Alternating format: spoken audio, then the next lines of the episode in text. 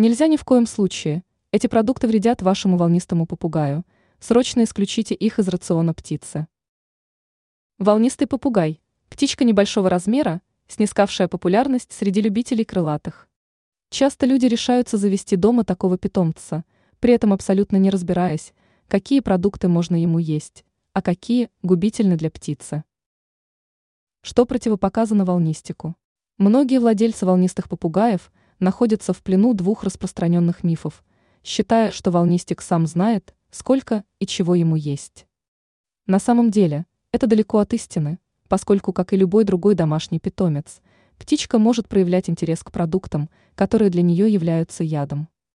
В частности, волнистому попугаю противопоказаны хлеб, молоко и другие производные от него, включая сыр, мясные и рыбные продукты, грибы, шоколад, алкоголь, сахар и соль.